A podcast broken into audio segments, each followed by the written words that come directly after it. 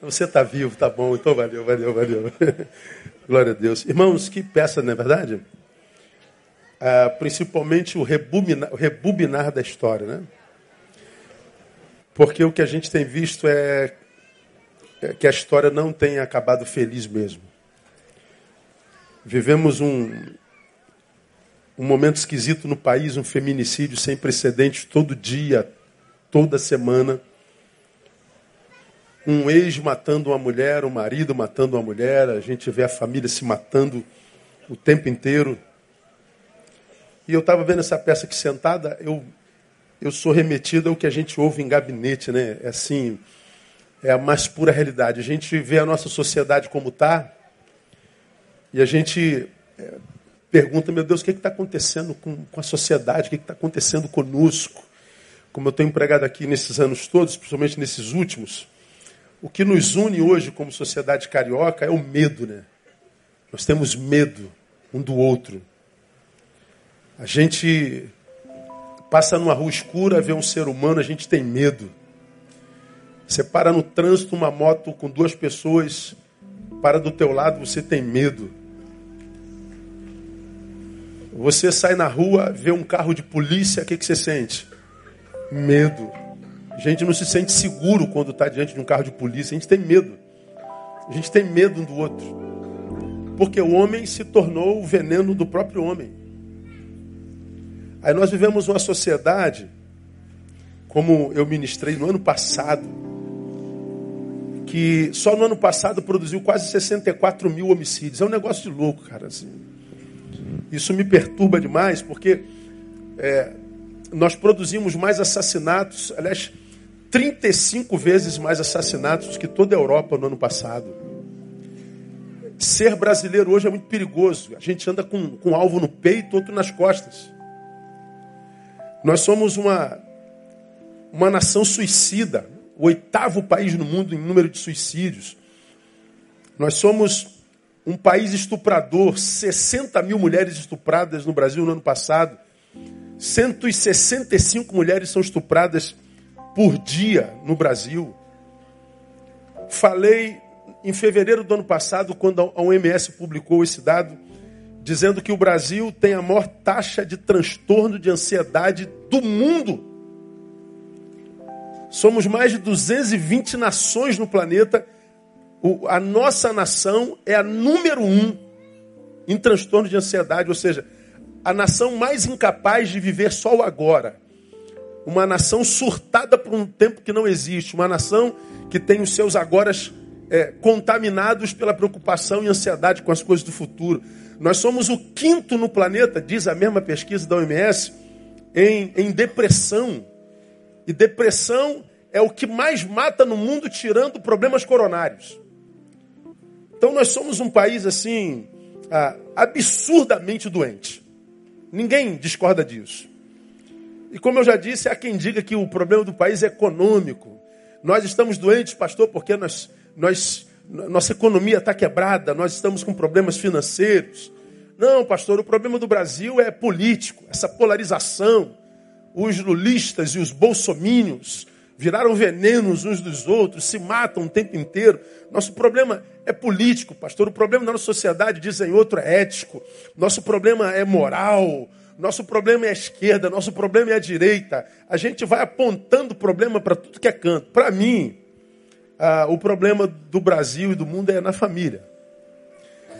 Nós vimos uma família aqui, ó, totalmente desajustadas. Desajustada. Cada personagem produto do todo. Cada personagem agente do adoecimento do todo. A minha família me adoece, adoecido, eu contribuo para o maior adoecimento da minha família. Nenhum ou quase ninguém tem noção da doença do outro e só começa a ter quando a discussão começa. Aí um começa a jogar na cara do outro a culpa por sua própria doença.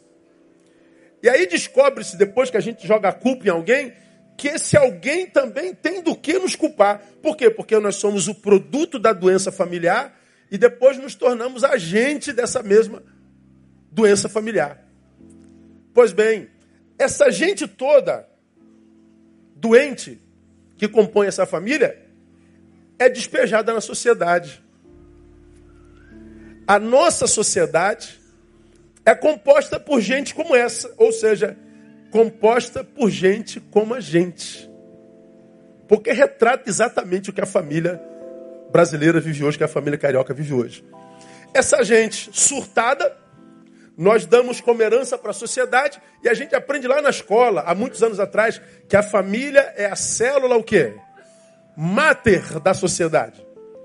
A sociedade é filha daquilo que se chama família. A família é a mãe da sociedade. Ou seja, a sociedade será a proporção do que é a família que a compõe. Agora, a gente não percebe isso com muita intensidade, muitas vezes, alguns não percebem, porque essa mesma família doente, que é similar à nossa, isso aqui é a expressão, é exposta da nossa realidade, é a mesma, é a mesma sociedade que, que, que adoeceu a família e que vive assim, né? Como aquela retardada da, da, do celular, né? Você. Ah! Tá aqui, ó. Tá, tá querendo matar o pai. Papai, dá um tempinho, vamos tirar uma foto. Tia, desgraçada, vem cá, tira uma foto comigo. Aí nós tiramos a foto, que é a maquiagem da nossa realidade, e publicamos na rede. Como nós não conhecemos a interioridade de família alguma, senão só a nossa, nós nos relacionamos pela rede e na rede toda a família é perfeita, menos a tua. Porque a tua é que você conhece. Então, para mim, essa desgraça que a gente vive socialmente hoje falando, não tem a ver com política, não tem a ver com, com, com, com com, com ética, com moral, tem a ver com família. Ah, nossos políticos são produtos dessa família. Ah, ah, o, o, os nossos agentes de segurança, nós que somos cidadãos comuns, somos produtos dessa família toda. E nós estamos, como indivíduos sociais, tentando mudar a sociedade de várias maneiras. Mas ninguém diz, nós vamos mudar isso que tentamos mudar há muito e não conseguimos, quando a gente voltar para casa e cumprir o nosso individual papel. Então eu acredito que a doença da minha nação é culpa minha, do Neil Barreto. Talvez eu esteja falhando como pai, talvez eu falhei como cidadão, quem sabe meus pais não me deram educação perfeita, quem sabe minhas filhas não têm cumprido seu papel na sociedade. O problema da nação é meu, é teu, é nosso, é da família. Aí nós aprendemos é, com uma família do filho pródigo, não era nem o sermão que eu ia pregar hoje, mas a peça me levou esse sermão. Eu queria, eu queria ler com você, eu vou ser bem, bem sucinto, eu prometo. Oito horas a gente vai embora. Há uma família em Lucas capítulo 15, coloca aí para mim, painel. Que fala sobre uma família desajustada. E eu quero voltar a essa família de novo. Que a partir dela eu quero tecer um, um breve comentário com vocês, para a gente, quem sabe, sair daqui fazendo uma alta análise, olhando cada um para nós, enquanto entes familiares, e quem sabe a gente pode mudando, mudar o que a gente gostaria de ser mudado, ver mudado na nossa família. Lucas capítulo 15, a partir do versículo 11, diz assim, ó.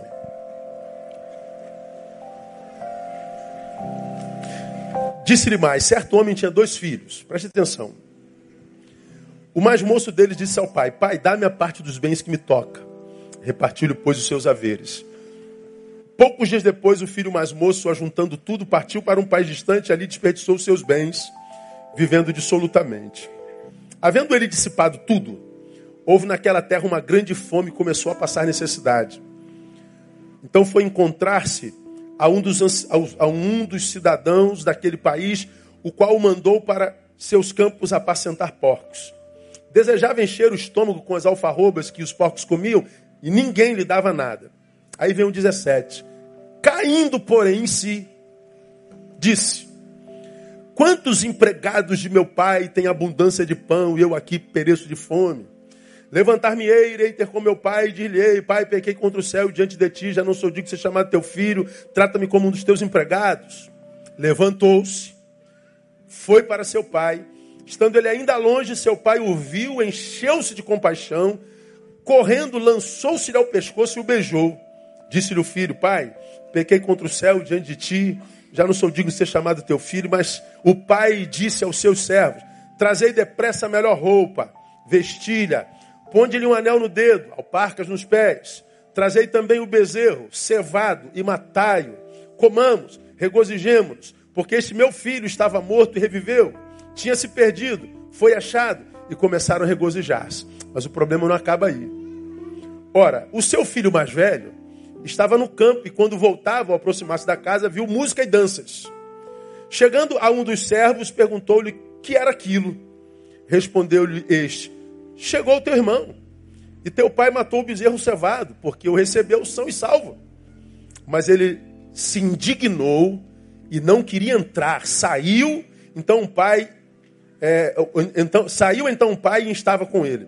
Ele, porém, respondeu ao pai: Eis que há tantos anos te sirvo nunca transgredi um mandamento teu, contudo nunca me deste um cabrito para eu me regozijar com os meus amigos? Vindo, porém, este teu filho, que desperdiçou os teus bens com as meretrizes, mataste-lhe o bezerro cevado? Replicou-lhe o pai, filho, tu sempre estás comigo e tudo o que é meu é teu.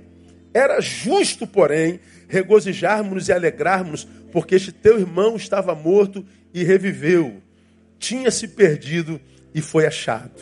É a história do filho pródigo, que nada mais é do que o retrato de uma família numa crise interna absurda, que produz ruptura, que produz perdição de um filho, que produz, depois que ele cai em si, em reconciliação, mas tal reconciliação não termina a história, a história não termina feliz sempre, o mais velho, com ciúme do mais novo, entra em litígio com o pai porque não consegue se alegrar com a alegria que não é dele.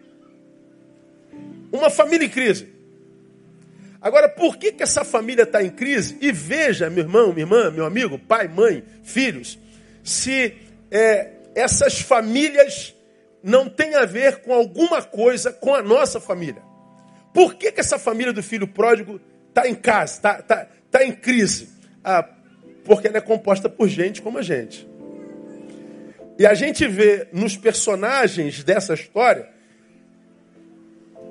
produtos da crise e nós vemos agentes da crise. E o produto da crise é também o agente da crise. E deixa eu mostrar para vocês cada um deles. Veja o papel do filho pródigo na crise da sua família inteira. Diz o texto assim, ó: certo homem tinha dois filhos. Veio para mim, meu amor.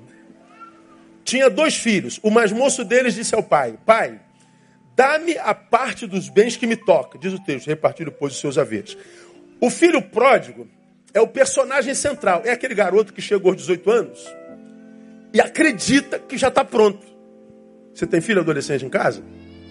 Teu filho adolescente não acredita que já está pronto? Não já falou para você, pai, eu sei o que, que eu quero? Pai, não se mete na minha vida. Eu já estou pronto. Eu não tenho que te dar satisfação. Todo adolescente, quando chega aos 15, 16, 17 anos, ele acha que já está pronto. É assim ou não é, paz?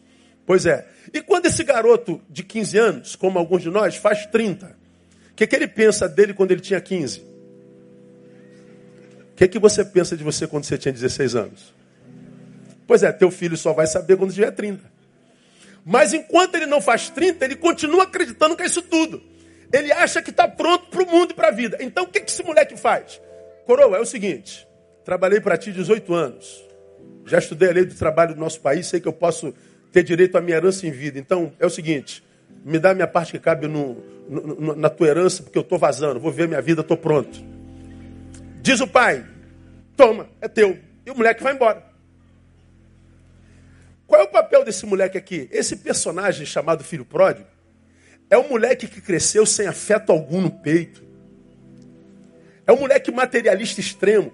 que olha para o sujeito chamado pai e diz assim: ó, o que tu tem de melhor para mim é grana.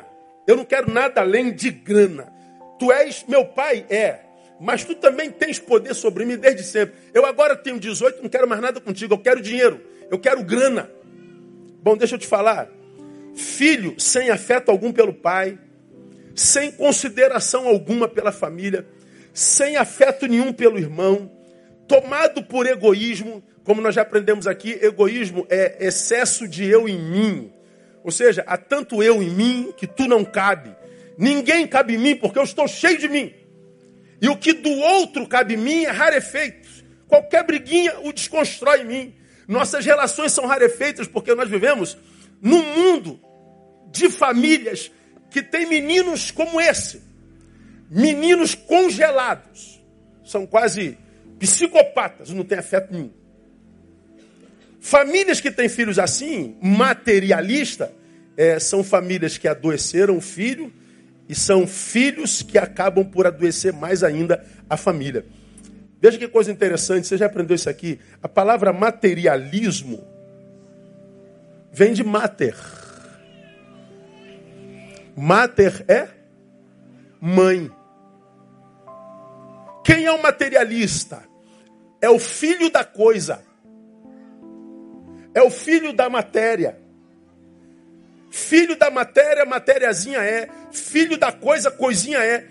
Temos visto na nossa nação meninos absurdamente materialistas, meninos absurdamente interesseiros, meninos que fazem tudo, se vendem para ganhar dinheiro a qualquer custo, porque eles têm que se exibir. Bom, filhos assim, entes familiares assim, embora a família tenha na sua existência a única existência que lhes interessa. Ou seja, eles vão viver a vida dele, não querem saber se a vida deles entristece pai ou mãe, se desagrada irmão, não interessa se a forma como ele vive adoece a sua casa. Por quê? Porque ele só pensa em si.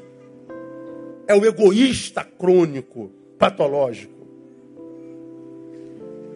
Mas não é só esse moleque que adoece a sua família. Tem um filho mais velho, não tem? O filho mais velho tem uma postura tão parecida com o mais novo que às vezes me faz pensar que eles sejam gêmeos. Porque o mais novo, tomado por egoísta e materialismo, vai embora, tira o que pode do pai, volta porque ele cai em si, e aí a gente imagina, pronto, a família está reconstruída, acabou como o primeiro como o primeiro final de vocês aqui. Viveram felizes para sempre. Não, mas tem um filho mais velho. O filho mais velho se entristece quando vê que o irmão ressurgiu. Meu irmão voltou para casa. Meu irmão estava vivendo uma porcaria de vida, literalmente. Meu irmão é, é, é, voltou à vida. Meu irmão é, se, se, achou de novo. Meu irmão está em equilíbrio e ajuste de novo. Bom, ao invés dele se alegrar com o irmão, ele sofre com a alegria do irmão. Ele chega em casa, tem festa e ele se recusa a entrar na festa do irmão. A alegria do irmão é a razão da sua angústia e tristeza. E ele diz: Eu não entro na festa deste aí. O pai vê o filho mais velho indo embora, o pai vai atrás e diz assim: Meu filho, o que, é isso? É teu irmão que estava morto e ressurgiu. Teu irmão estava perdido, se achou. Nós tínhamos que fazer uma festa. E o filho joga na cara do pai: Eu estou contigo esse tempo inteiro. Não fiz a besteira que esse teu filho fez, gastando o seu dinheiro em nada, e o Senhor nunca me matou um cabrito. Ou seja, o mesmo materialismo que existia no coração do filho menor habitava o coração do filho maior. Ele não se alegra com o irmão que ressuscita, mas se entristece com o bezerro que foi morto.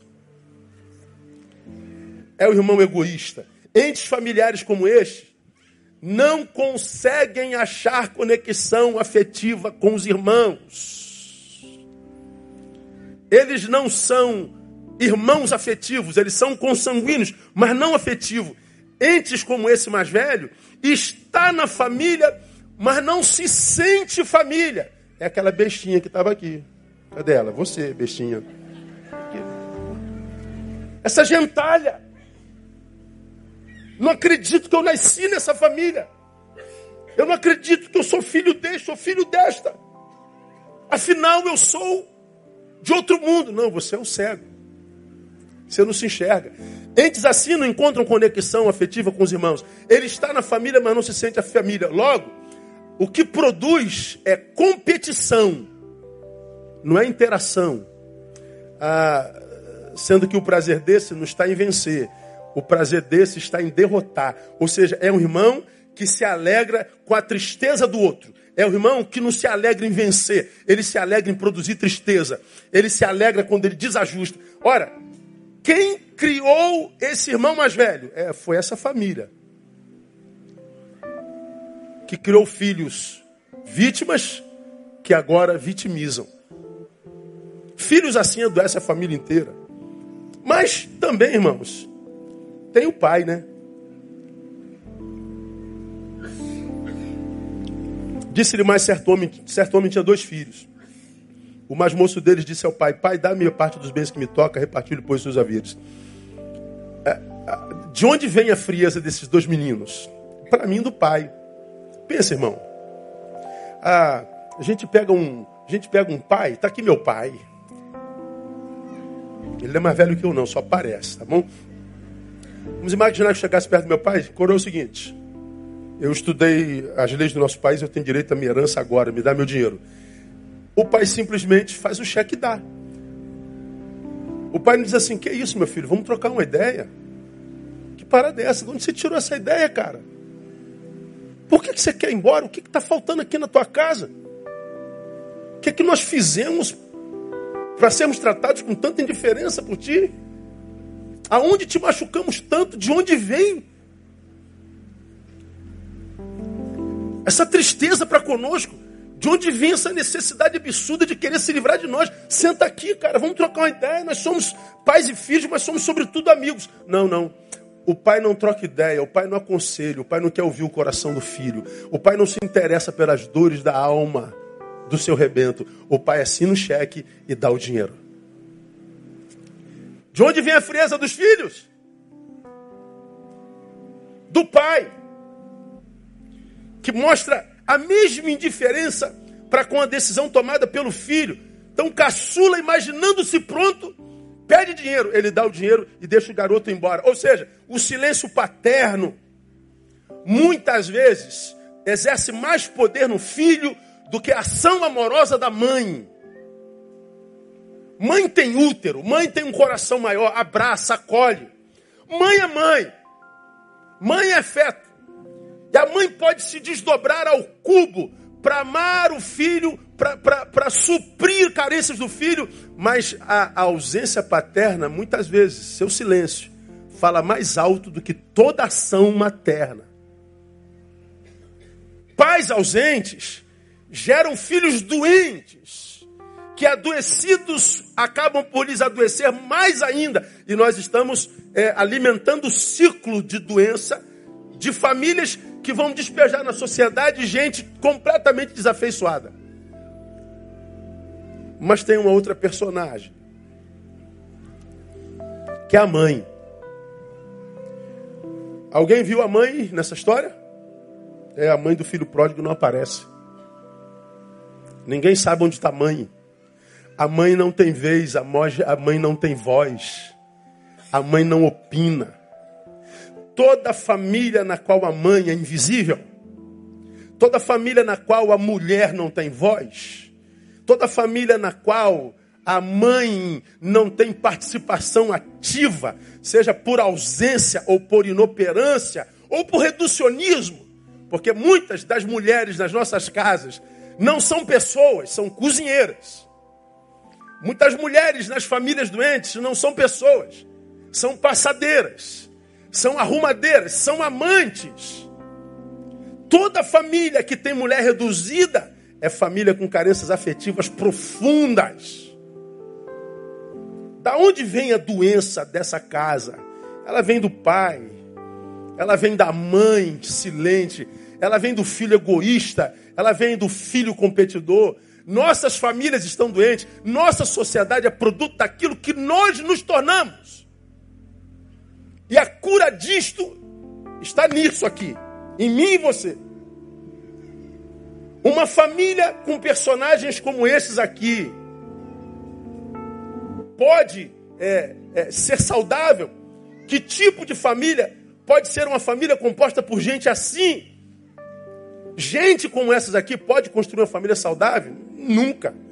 Não, se, se não se esforçarem para individualmente cumprirem seu papel na trama familiar.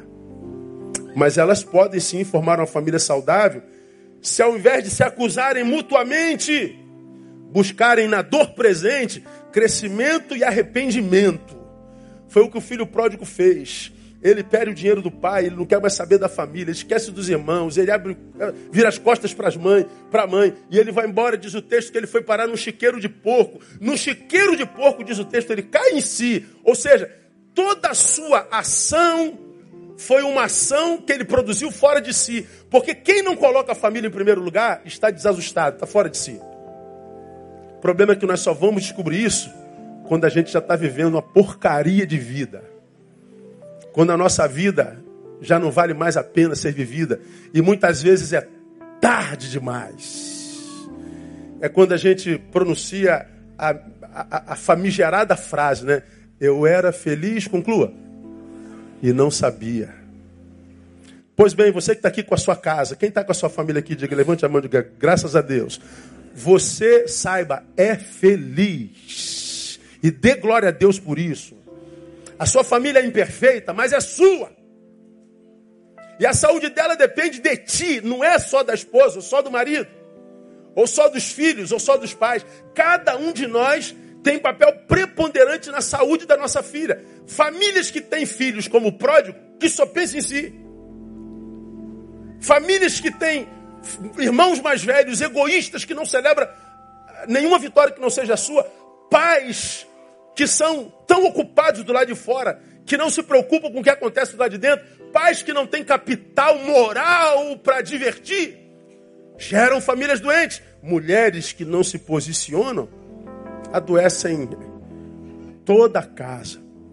Agora vamos imaginar, irmão, se essa família doente vivesse a experiência do cair em si como o filho pródigo viveu. Vamos imaginar, você que está aqui se identificou com essa família aqui, ó. Um desses filhos, um desses tios, um desses pais, está aí em você. Vamos imaginar que você entendesse hoje que você precisa fazer o teu papel para tua família inteira curar. Qual seria o papel que você deveria desenvolver? Vamos imaginar que você se desenvolve, se, se identifique com o filho pródigo. Qual seria o papel do filho pródigo? Se ele quisesse curar a sua família. O filho pródigo precisava, precisaria de autoconsciência. Foi o que aconteceu com ele lá no chiqueiro. Ou seja, sim, eu sou dono do meu nariz, sou. Eu sou o dono da minha vida, sou. Sim, eu, eu, eu, eu, eu, eu quero viver minha liberdade, quero. Sim, eu sou o dono do meu nariz. Mas, escute, garoto. O seu nariz, moleque, coabita com outros narizes. E o seu nariz nunca viverá plenitude se para viver a tua felicidade você adoece os outros narizes da tua casa. Tenho encontrado com a geração de filhos ferrados na vida. Diluídos, como eu digo, no inconsciente coletivo de uma sociedade viciada, infeliz e vazia, oca. E a gente não sabe como que são levados com tanta facilidade por gente com tão pouca qualidade existencial. Por quê? Porque são filhos que crescem, mas só pensam em si. Eles não conseguem coexistir com os outros parente, ele não entende que a felicidade dele depende da felicidade da sua família. Então, jovem, se você é o filho pródigo, não tente construir a tua felicidade em cima da tristeza dos outros entes da tua casa. Você não vai conseguir. Você vai parar no chiqueiro existencial como filho pródigo. Vamos imaginar que você esteja aqui, seja como filho mais velho. O que, que o filho mais velho precisaria como postura para curar a sua família? Ele precisaria quebrantamento. Ou seja, se você não se sente família, é possível que o problema sejam suas sensações e não a tua família. Eu não me sinto família aqui, pastor. Pois é, pode ser que o problema não seja a tua família, seja as suas sensações. Talvez o problema não seja a tua família, mas o óculos com, a qual, com o qual você a enxerga. Então, ao invés de tentar mudar a tua família, tenta mudar a tua visão a respeito dela. Aumenta o grau da tua lente. Muda a tua forma de ver a, a, a, a, tua família, que talvez você mude a tua família todia. Então, trabalhe suas sensações. Dialogue com seus pais. Dialogue com seu irmão. Mas vamos imaginar, irmão, caminhando para o final, que o pai do filho, mas filho pródigo, o pai dessa família, quisesse ver a restauração da sua casa inteira. O que, que o pai precisaria? Maior participação. Então, pai, você que está aqui, deixa eu falar para você que eu sou pai, então para você eu falo um pouquinho mais.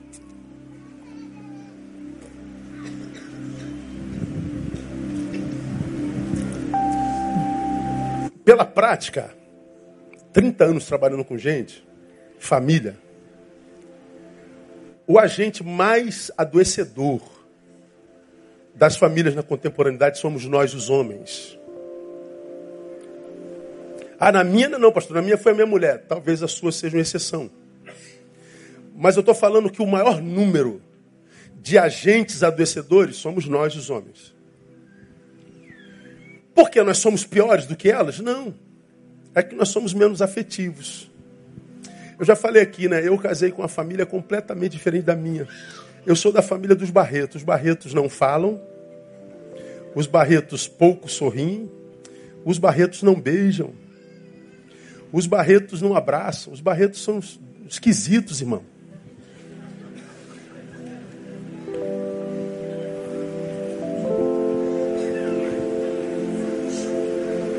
Ligo para Nery. Nery, como é que você está? Estou bem, irmão. Que bom. Deus abençoe. Sentava do lado do meu pai, já falei, meu pai ficava em silêncio 30 minutos e eu 40. Aí daqui a pouco eu levantava, boa noite, meu filho, benção, pai, acabou. A família da Andréia, falam pra burro. Beija, que é um negócio de lua, é muito beijo, cara. Isso é uma melação que os barretos ficam assim, meu Deus, para que isso tudo, cara? Jesus é, é, é, é uma beijação doida que. Meu Deus, a primeira reunião que foi na quando eu reuni as famílias todas, já falei isso aqui algumas vezes. Chegar na casa da avó da Andréia, aquela casa grande com piscina. Aí a família dela, toda a família dela, a família toda, sei lá, umas 30 pessoas, a minha estivesse junto. Aí chegávamos eu e a Andréia. A Andréia ia de um a um beijando todo mundo. Hum. Quando chegava aqui, estava na hora de ir embora, meu. Aí voltava beijando todo mundo e ia embora. falei, gente, cara, que, isso, cara? Muito, muita perda de tempo. Neil chegava, boa noite a todos. Na hora de ir embora, boa noite a todos. É assim. E beija para lá, beija para cá. falei, meu Deus, é muita beijação, é muito abraço. Meu Deus do céu. É, é, eu não, eu sou seco, milico. Eu aprendi que às vezes um abraço resolve. Um beijo. Descobri que às vezes mil palavras não ajudam. Porque há momentos de angústias na família que palavras não servem para nada. A gente só precisa estar presente e aquele que faz parte da família se sinta acolhido e importante. Nós não somos bons nisso, em grande escala. Portanto, nós temos que trabalhar isso. Temos que reconhecer isso. Porque senão nós vamos ser com esse, como esse tio do boné, vendilhão de imagem, que diz que pega todo mundo, não pega ninguém. Que zomba da sobrinha que está doente. Para de palhaçada, você tem tudo. Você não tem razão para estar tá depressivo, você não tem razão para estar tá, tá triste desse jeito. Para de palhaçada, vai lavar uma roupa. É, o homem, xureque, que fala assim. Porque ele acredita que toda doença tem a ver com coisas. Só que, como disse o poeta, a gente não quer só comida, irmão. A gente não quer só bebida. A gente quer o quê? A gente quer diversão, a gente quer arte, a gente quer abraço. A gente quer se sentir inserido, a gente quer ter a sensação de pertença, a gente quer direito de viver a nossa dor em paz, sem se sentir culpado por estar sentindo dor. Então respeite a dor doente familiar que você não entende. Acredite na sua dor. Pelo menos admita a sua possibilidade. Depressão não é frescura, é doença. Aliás, deixa eu mostrar uma coisa aqui para você. Aguenta mais dois minutos, amém? Não? Amém ou não? Amém. Glória a Deus. Então aqui, deixa eu mandar uma coisa para o painel. Deixa eu ver se eu acho aqui. Não vou achar que eu não estava na minha, na minha. Eu queria mostrar para você o cérebro de uma, de uma pessoa, por exemplo, com, com, com depressão, rapaz. Aqui, ó. Painel, vou mandar para você aí. Vê se chega aí.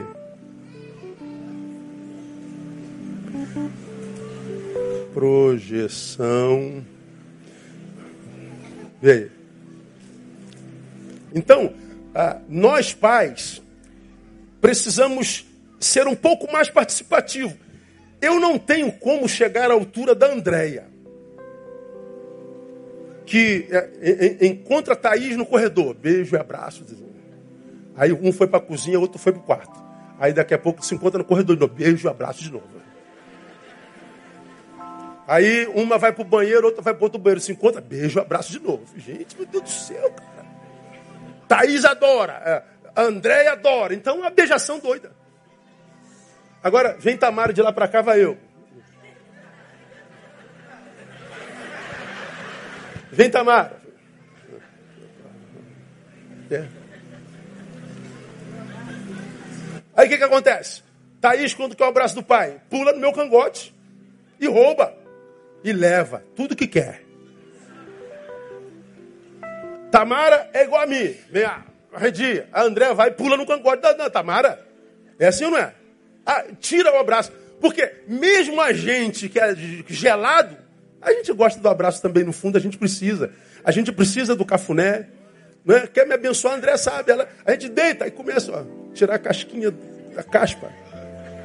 Sabe do que, é que eu estou falando? Não. Fala, quem gosta? Fala a verdade, irmão. Aí. Tirando a casquinha assim, ó. Ih, rapaz, mas assim eu durmo. É, cada um acolhe do jeito que pode. Aqui, pai. Um cérebro com depressão e outro cérebro sem depressão. Olha o que, que acontece com o cérebro. Ele se fecha. A depressão é um problema psicossomático, ou seja, ele é de origem psíquica, mas se manifesta no soma, que é o corpo. E o cérebro acusa a tal somatização. Então, quando você vê seu filho angustiado, sua mulher entristecida como essa que estava aqui, dizendo que quer morrer, dizendo que não está bem, não é frescura. Então, se você é pai de família e deseja ver a sua família curada, qual é o teu papel nisso? É ser um pouco mais participativo. E você, mamãe, mulher, quer ver sua filha curada? Do que, que você precisa? De um pouco mais de amor próprio. Você não é só uma lavadeira, minha irmã. Você não é só uma cozinheira, você não é a passadeira. Você é gente. E como tal precisa ser amada e respeitada. E a gente começa a, a, a, a obter o respeito do outro quando a gente se respeita. Quando a gente não se permite abusar. Quando a gente serve, mas serve com amor. Então, vivo numa cidade perigosa, vivo numa cidade que para qual olho às vezes sou tentado a dizer, cara, não tem mais jeito não, isso aí não tem mais jeito não. Já tivemos governo de direita, já tivemos governo de esquerda, agora dizem que nós estamos na extrema direita de novo, agora estão querendo tirar o cara da direita para botar o centrão. E aí vamos dizer que o centrão entra, a gente vai botar outro presidente para fora. Tira, põe, tira, põe, bota de novo, vai todo mundo para rua e a gente só piora. Porque a cura da nossa nação não está na mão do governo está na nossa família e uma família que é abençoada por Deus, amado. Então, é, é, nosso papel trabalhar a cura da nossa família. Você só tem isso que você tem. Nós só temos família, não temos mais nada. Tudo que a gente imagina ter, não temos. Você chegou com o teu carrão zerinho, que você comprou em 70 vezes, mas é teu sonho. E você cultua esse carro como se fosse o teu maior bem. Pode ser que ele nem esteja mais lá no lugar onde você deixou hoje. Que isso, pastor? Está amarrado em nome de Jesus. Tem gente até que levantou para ir lá ver. Aí. Brincadeira, mas estava indo no banheiro, né? Desculpa. É, ah, vão-se os carros, vão-se as casas, mas se a gente tiver uma família abençoada, irmão, vem a restituição total no nome de Jesus. Deus abençoe a sua casa através de você. Filho mais novo. Que Deus abençoe a tua casa através de você, filho mais velho. Que Deus abençoe a tua casa através de você, mamãe, papai. E que as nossas famílias sejam de fato como, como, como alvo da promessa que diz que em Abraão todas as nossas famílias seriam abençoadas. Eu termino citando Rubens Alves. Rubens Alves disse: As pessoas são aquilo que amam. O que, que você ama mais na vida? Pois é, você é isso que você ama. Se você ama a tua família mais que tudo, então você é família. Se você ama coisas mais do que tudo, você é uma coisa com aquilo que você ama. Que nós venhamos a viver na prática a graça de uma família mais do que abençoada e vencedora por Jesus de Nazaré. Vamos aplaudir a Ele, vamos orar e vamos embora para casa. Aleluia. Vamos ficar em pé? Dá. Dá um abraço aí no, no teu familiar, no teu marido, na tua esposa. Diz, meu amor, eu te amo demais. Pode dar um beijão nele se você quiser. Pode ser até de língua, se você quiser. Tem problema não. Hoje pode, está liberado. Diga para ele, meu amor, me perdoa. Eu quero ser a cura da nossa casa. Se depender de mim, minha família não vai ficar doente de jeito nenhum. E nós vamos sarar nessa noite. Nós vamos curar nessa noite no nome do Cristo Jesus. Vamos encerrar cantando essa canção aí? Eu não sei se a gente já cantou ela aqui. Já?